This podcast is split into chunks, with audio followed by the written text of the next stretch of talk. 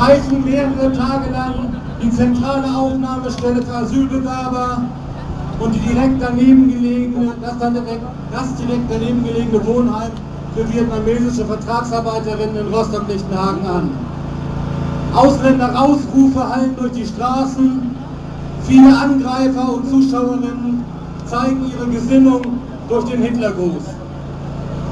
Unter dem Beifall einer großen rassistischen Menge setzen sie das Haus schließlich in Brand. Die letzten Bewohnerinnen überlebten das nur mit viel Glück.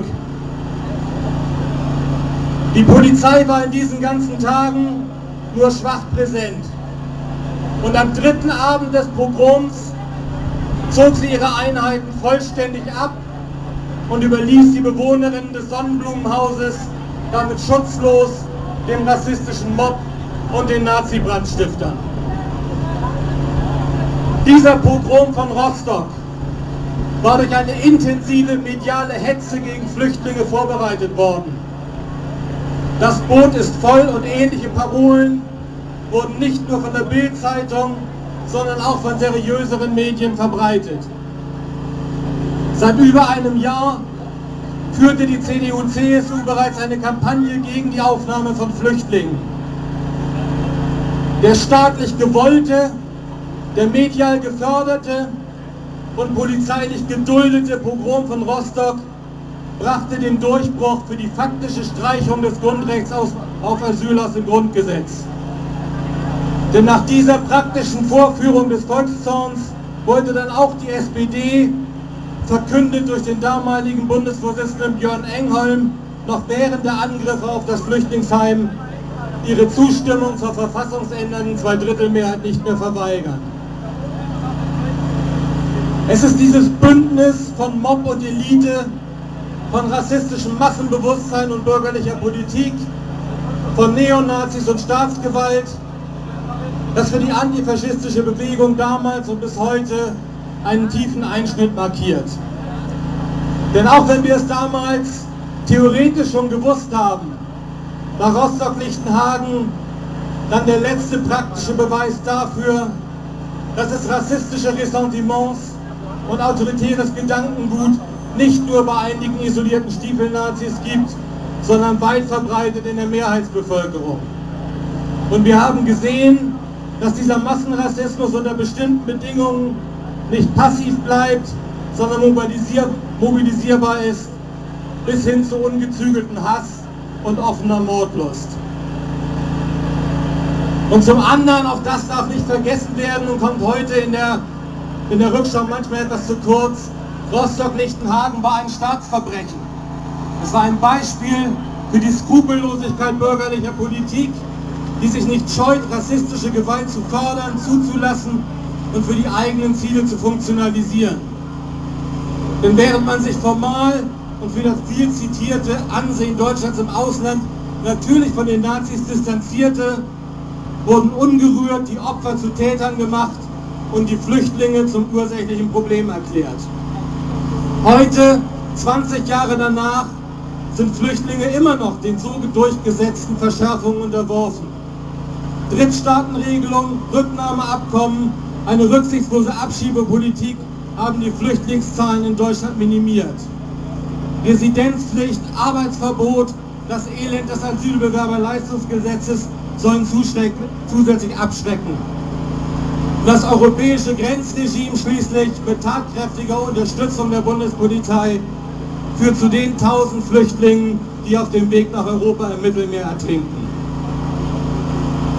Aber es gibt natürlich nicht nur die Geschichte des staatlichen Rassismus und die Geschichte der von den Nazis errichteten, errichteten Angstzonen. Es gibt auch eine Geschichte des antifaschistischen Widerstandes und der Zurückdrängung der faschistischen Offensive.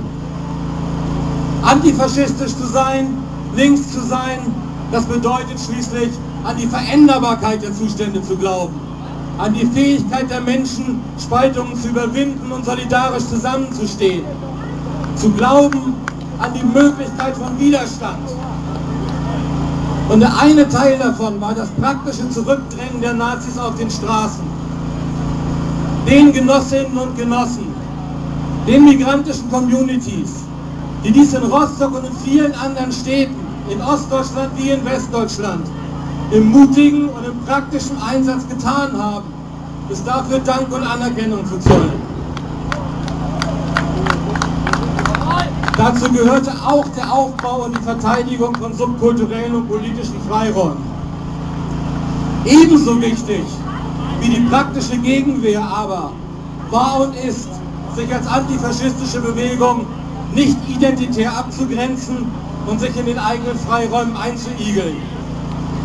Klar in den eigenen Standpunkten zu sein, keine Illusionen in den Staatsapparat zu fördern, immer die Eigeninitiative und die Selbstermächtigung der Aktivistinnen im Blick zu haben, aber dennoch und gerade deshalb für breite Bündnisse zu stehen und so die Spielräume für antifaschistische Politik zu erweitern. Darum ging es und darum geht es heute noch, so wie bei der Intervention gegen die Nazi-Aufmärsche und gegen den verlogenen bürgerlichen Opferdiskurs in Dresden, wo das ja ganz gut gelungen ist. Eine Situation wie 1992 in Rostock-Lichtenhagen war nicht einmalig, sie war damals nur die Spitze des Eisberges zahlreicher ähnlicher Vorkommnisse in Ost und West. Und auch da dürfen wir uns nichts vormachen, sie kann sich jederzeit wiederholen. Wir sehen heute am Beispiel der NSU, wie tief Teile des Staatsapparates und seiner Geheimdienste in den Naziterrorismus verstrickt sind. Und an der kapitalistischen Krisenpolitik sehen wir, wie mit der Verbreitung rassistischer Stereotype gegen angeblich faule Griechinnen und Griechen erneut Stimmung gemacht wird, um von den Profiteuren und Verursachern der Krise abzulenken. Denn schließlich dürfen wir auch diese Grundwahrheit antifaschistischer Politik nicht vergessen. Der Kapitalismus, ein System, das aufgebaut ist auf Spaltung, Ausbeutung und Ausgrenzung, dieser Kapitalismus wird immer wieder auch Ideologien der Ungleichheit hervorbringen. Und oft ist die rassistische Mobilisierung eben nur die Begleitmusik zur kapitalistischen Krisenpolitik. Es ist daher die Aufgabe der gesamten Linken, nicht nur der Antifa, hier gegen Widerstand zu organisieren und Perspektiven zu eröffnen für eine Gesellschaft und eine Welt jenseits des Kapitalismus, in der für Nazis kein Platz ist und die auf Solidarität, Gerechtigkeit und Gleichheit aufgebaut ist. Danke.